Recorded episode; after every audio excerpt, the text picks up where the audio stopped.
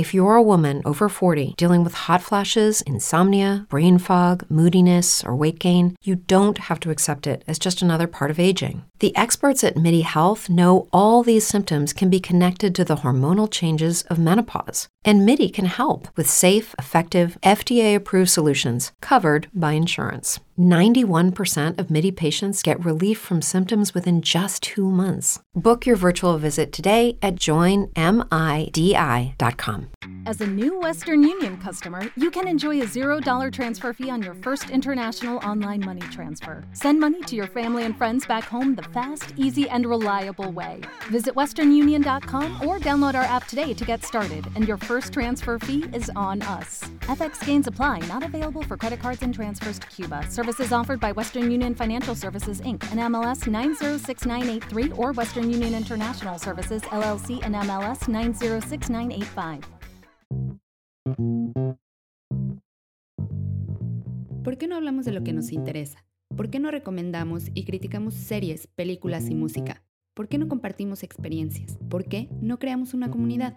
¿Por qué no invitamos gente interesante? ¿Por qué no resolvemos tus dudas? ¿Por qué no creamos un podcast? Este espacio es creado por mí, Daniela Villegas, una mexicana viviendo en Holanda que tiene ganas de compartir, platicar, conocer y construir juntos.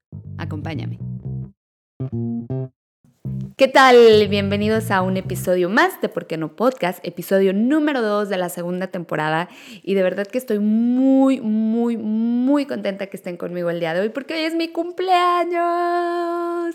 Sí, hoy 11 de marzo es mi cumpleaños y me encanta. Soy sí de esas personas que les encanta festejar su cumpleaños, que es su cumpleaños es como que sí, que todo el mundo se entere. Pues sí, entérate que es mi cumpleaños. Soy Pisces del 11 de marzo, así es que qué manera tan hermosa de festejar mi cumpleaños que estando y llegando a ustedes por medio de este podcast.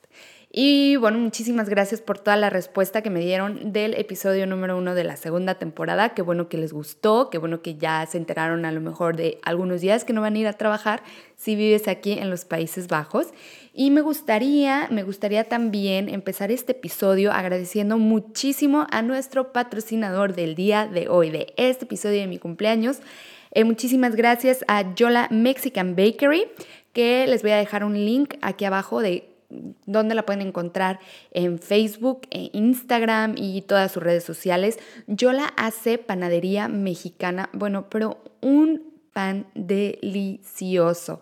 Con ella probé la rosca de reyes, con ella probé el pan de muertos, las conchas. De verdad, a mí me pasó algo muy chistoso. Cuando estaba probando su pan dulce, eh, creo que esa vez probé una concha. Te lo juro que ya cuando vives en Europa, tus expectativas bajan muchísimo de cualquier cosa eh, mexicana, ¿no? Como que, ah, tacos, bueno, pues sí son tacos, pero jamás los de la calle. Esto, bueno, sí es esto, pero jamás los de México. Pero el pan de Yola no, no tienen una idea.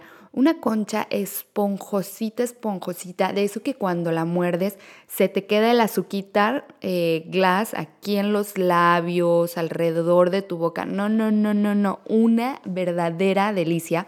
Y en este mes de marzo, Yola tiene un pan especial que, ¿te acuerdas cuando tú comías estos pingüinitos marinela? Bueno pues Yola tiene pingüinos ahorita disponibles en marzo.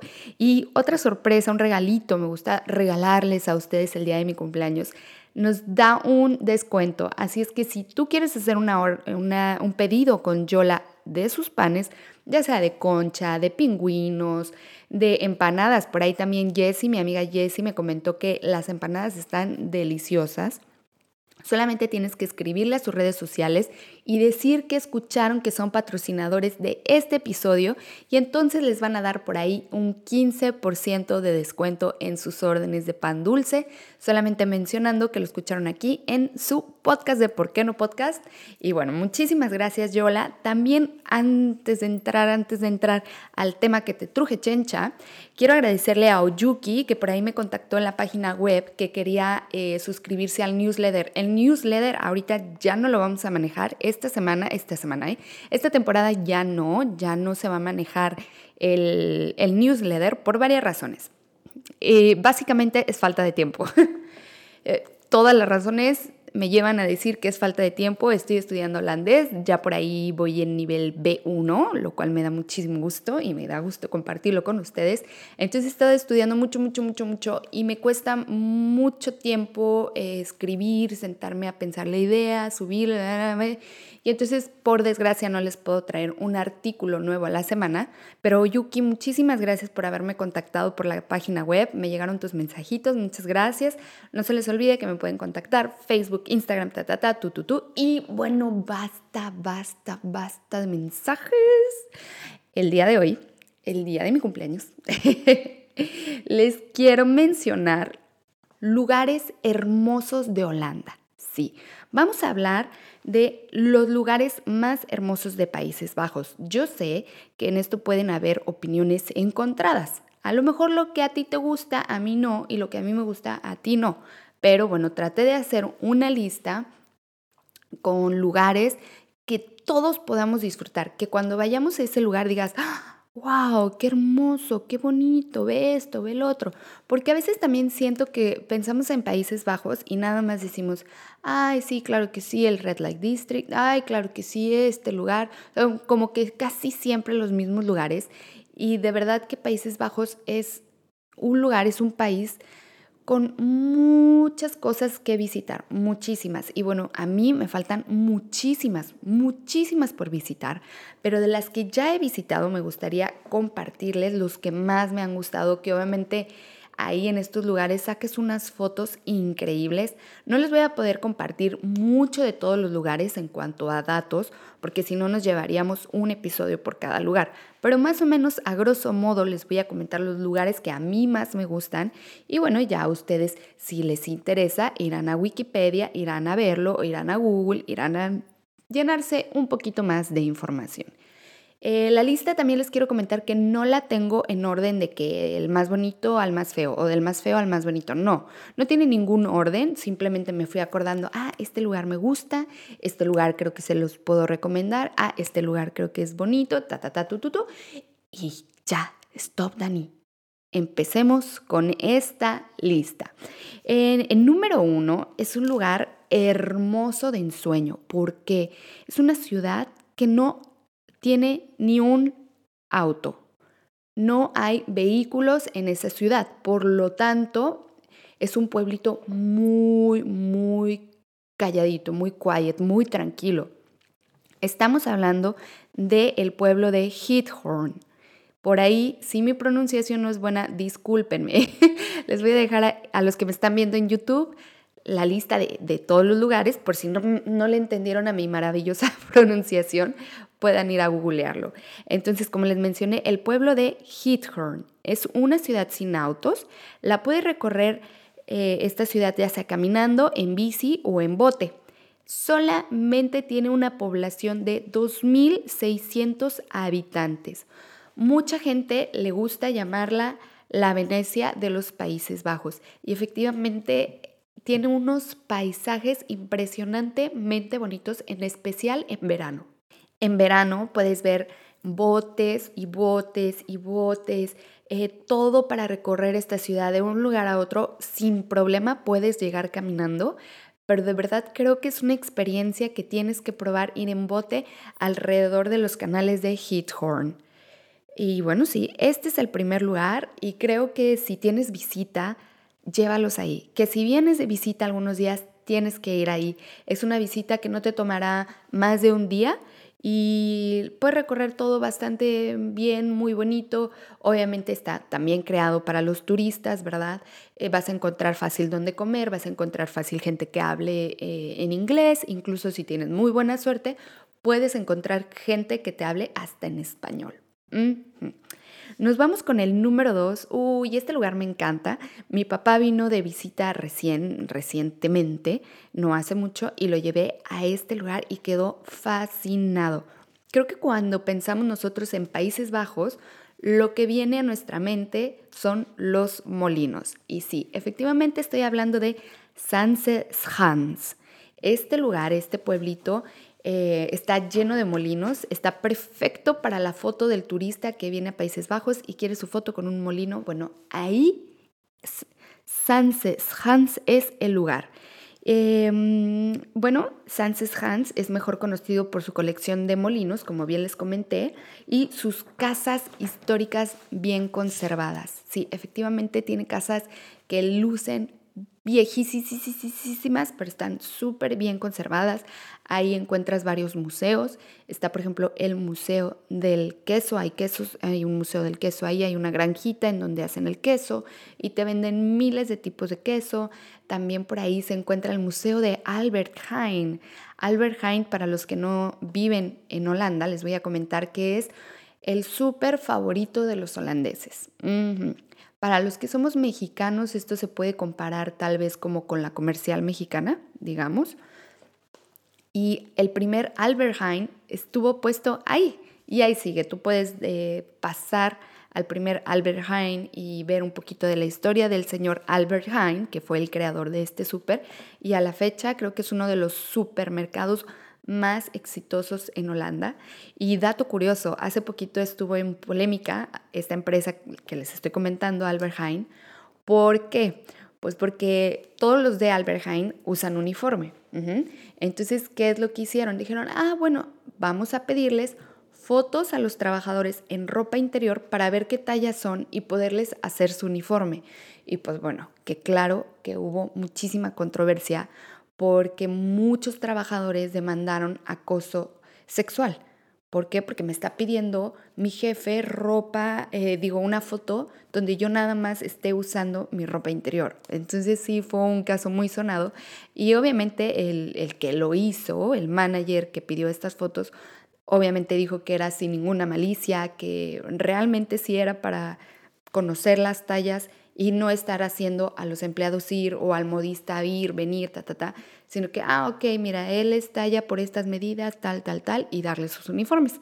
Pero bueno, ya se disculpó el manager que, que mandó este comunicado de que mándenme sus fotos, ya se comunicó, dijo que fue un error y que no lo vuelve a hacer y que sí, mm, a la próxima va a pensar un poquito más antes de mandar un correo. Em, bueno, eh, a todos estos lugares que les estoy mencionando, que están aquí en la lista, es muy fácil llegar, ya sea de cualquier estación central, ya sea de la de Ámsterdam, de la de Rotterdam, de cualquiera. Como son lugares muy turísticos, es muy, muy fácil llegar con un ticket de bus, con un ticket de city, eh, es muy, muy fácil. Pero obviamente es mucho más fácil con auto. El siguiente, el siguiente lugar que está en mi lista, el, puesto número 3, es Kokenhof. Kokenhof me encanta. ¿Qué es Kokenhof, Dani? Bueno, yo te voy a contar qué es Kokenhof. Kokenhof es el parque de flores más grande de Europa. ¿Te imaginas un parque de flores? Pues sí. Esto es posible visitarlo del 21 de marzo al 10 de mayo este año que es la fecha en la que más o menos florecen los bulbos de tulipanes y de otras flores. Eh, este parque tiene más de 7 millones de bulbos de flores, imagínate, un total de 800 variedades de tulipanes en un área de 38 hectáreas. Y todas estas 32 hectáreas están llenas de flores. No, es que es impresionante. A los que me están viendo por YouTube, les voy a poner unas fotos de Kokenhof. Es impresionantemente hermoso. Cuando yo llegué y me contaron de este parque, jamás dimensioné la belleza del parque. Jamás. Yo como que me imaginaba de, ah, sí, un parquecito con sus jardineritas bonitas. No, no, no, no, no. El año en que yo llegué fue el año de Vincent Van Gogh. Entonces hicieron con las flores la cara de Vincent Van Gogh. Es impresionante el arte que puedes encontrar ahí y obviamente las fotos que te puedes tomar en ese lugar son maravillosas, son hermosas. Y bueno, este eh, parque se encuentra muy cerca del área de Lice y Lice es un área en donde vas a ir camino hacia Kokenhof y vas a poder voltear a la derecha y es un campo lleno de flores hermosas. Vas a poder voltear a la izquierda y un campo lleno de flores hermosas. De verdad es, es increíble, es maravilloso. El número cuatro, el número cuatro en nuestra lista es el hermoso y maravilloso castillo de Har. Y sí, también llevé a mi papá al castillo de Har. es que de verdad son lugares con magia, son lugares que yo al menos en México jamás hubiera podido encontrar o imaginar o visualizar siquiera que existen. Eh, creo que, por ejemplo, bueno, en Aguascalientes tenemos un castillo, el castillo de Douglas, pero es todo menos un castillo. ¿Y a qué me refiero con que es todo menos un castillo? No estamos acostumbrados a estos jardines tan hermosos, diseñados arquitectónicamente para un castillo. No estamos em, acostumbrados a estas puertas enormes, gigantescas. No, eso solamente creo que es posible verlo aquí en Europa. Y pues sí, aproveché, dije, Dani, tenemos que ir a visitar un castillo. Y para mí, para mí, a mi forma de pensar, uno de los más hermosos es el castillo de Har. Har se encuentra muy cerca de Utrecht, se encuentra también muy cerca de Ámsterdam y también hay buses especiales que te llevan exclusivamente a visitar el castillo de Har. El castillo de Har fue construido inicialmente en 1391. Sí, imagínate la historia y todo, todo, todo lo que tendría que contar ese castillo. De 1391 a 1440 perteneció a la familia de Har. Es por eso que se llama Castillo de Har. Y de ahí, bueno, se eh, pasa entre, de un hijo al otro, al otro, al otro, al otro, al otro, al otro, hasta que de repente en la familia de dejaron de tener hijos. Es decir, hace cuenta que mi papá me lo da, me da el castillo, y si yo no tengo hijos, pues ya no tengo a quién dejárselo. ¿no? Entonces, eh, de ahí pasa a la familia Saulen, Saulen, pero en 1482, ¡pum!, incendio. Sufre un terrible incendio, lo cual acabó con casi todo el castillo.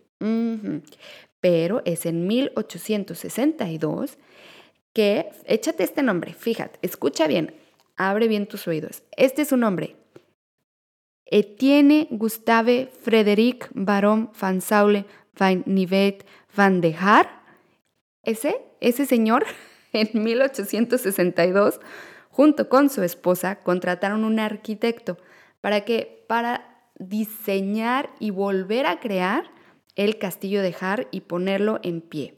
Así es que en 1892, con el arquitecto Pierre Kaupers, mandan a rehacer este hermoso castillo de Har. Y nada más, nada más les tomó 15 años construir el castillo. Así, así es que mira, si tú estás remodelando tu casa y te quejas de que ya llevan un mes en remodelación, imagínate que esta familia, la familia Van Saulen, tardó 15 años en construir este hermoso castillo. Eh, tiene 200 habitaciones y nada más 30 baños. Así que no te tienes que pelear con que, ay, ya vas a salir del baño, ay, oye, es que se nos va a hacer tarde. No, no, no. Te vas al otro baño. Tiene 30 baños, 200 habitaciones. Yo creo que si yo fuera dueña del castillo, sí hubiera hecho una fiesta grande, grande este año. Hubiera traído este, gente de México, gente de aquí, de allá, de todos lados. Y quédense en mi casa, no hay problema. En mi castillito tenemos 200 habitaciones. Así es que no se preocupen. Y hasta les hubiera dicho, tráiganse su shampoo, que también se van a poder bañar en uno de mis 30 baños. Imagínate nada más el mantenimiento a ese castillo es impresionante. Y bueno, sí, actualmente eh, está abierto al público porque te imaginas que una familia no va a tener el suficiente dinero para mantenerla. Entonces, la familia Van Saulen hizo un acuerdo con la Asociación de Museos y le dijo, ok, mira, te voy a prestar mi, museo, mi castillo, para que sea un museo, a cambio de que tú me mantengas mis jardines, me mantengas el, el castillo limpio, me lo mantengas, pues lo mantengas, ¿no? Y a cambio yo voy a poder tener ciertas semanas de vacaciones en mi castillo. ¿Qué te parece? Entonces, ese es el acuerdo actual en el que está la familia Van Saulen, los dueños del castillo de Har, y el gobierno de Holanda junto con la Asociación de Museos. Entonces es un ganar-ganar. Así nosotros podemos ir a visitar el castillo de Har, así los de los museos pueden ofrecer ir a visitar este castillo y los dueños tienen un castillo mantenido hermosamente bien cuidado. Está de verdad hermoso. Las fotos que puedes tomar tú ahí en los jardines, de verdad que si vienes de visita a Holanda unos días, tienes que visitar este hermoso castillo de Har. Nos vamos después con otro castillo, sí, otro castillo. Y bueno, en cuanto a este castillo, no es tan hermoso como el castillo de Har, pero tiene mucha más historia. Y estoy hablando del castillo de Mauden. El castillo de Mauden se encuentra solamente a 15 kilómetros de Ámsterdam, en el pueblo de Mauden. Es súper fácil llegar. Incluso yo tengo una amiga, Adi, un saludo, que vive aquí en Ámsterdam, bueno, vivía aquí en Ámsterdam y se iba en bici a visitar el castillo de Mauden, porque de verdad es muy cerca de Ámsterdam. Y es un castillo que se construyó en 1370. Fue construido por el duque de Bavaria y está abierto al público. Y de verdad, ir a visitar ese castillo de Har es como ir a visitar el siglo XVII. Está tan bien conservado. Aparte que obviamente este castillo sufrió mucho en cuanto a ataques, en cuanto a guerras. Una vez incluso estuvo secuestrado el dueño que vivía ahí. Estoy hablando de siglo XVII, hace mucho. Eh, lo que acostumbraban era, ah, me gustaba, y entonces yo traía a mi gente y secuestrábamos, y entonces nos, eh, nos apropiábamos de la, del castillo, ¿no? Eh, actualmente los de la Asociación de Museo pusieron todo, todo en el castillo para que sientas que estás en el siglo XVII. Incluso es muy chistoso porque te puedes vestir con un vestido del siglo XVII y tomarte tu, tu foto ahí en el castillo de Jara. Es muy bonito. Creo también que es un poquito más para niños chicos. El día que yo fui había una actividad que los niños tenían que hacer una espadita de madera, pintarla, dibujarla. Entonces yo como que me gustó mucho en cuanto a que conocí la cultura, esto que el otro, pero no es para más de un día. Es más, creo que yo pasé ahí medio día. Obviamente me tomé las respectivas fotos ahí en el castillo de, de Mauden, estuvo muy bonito, pero no hay mucho que hacer. Me gustó que sí piensan en los niños y a los niños les tenían su actividad y entonces que un grupo peleaba contra el otro grupo y les enseñaban por dónde podían haber eh, atacado el castillo, por dónde defenderlo.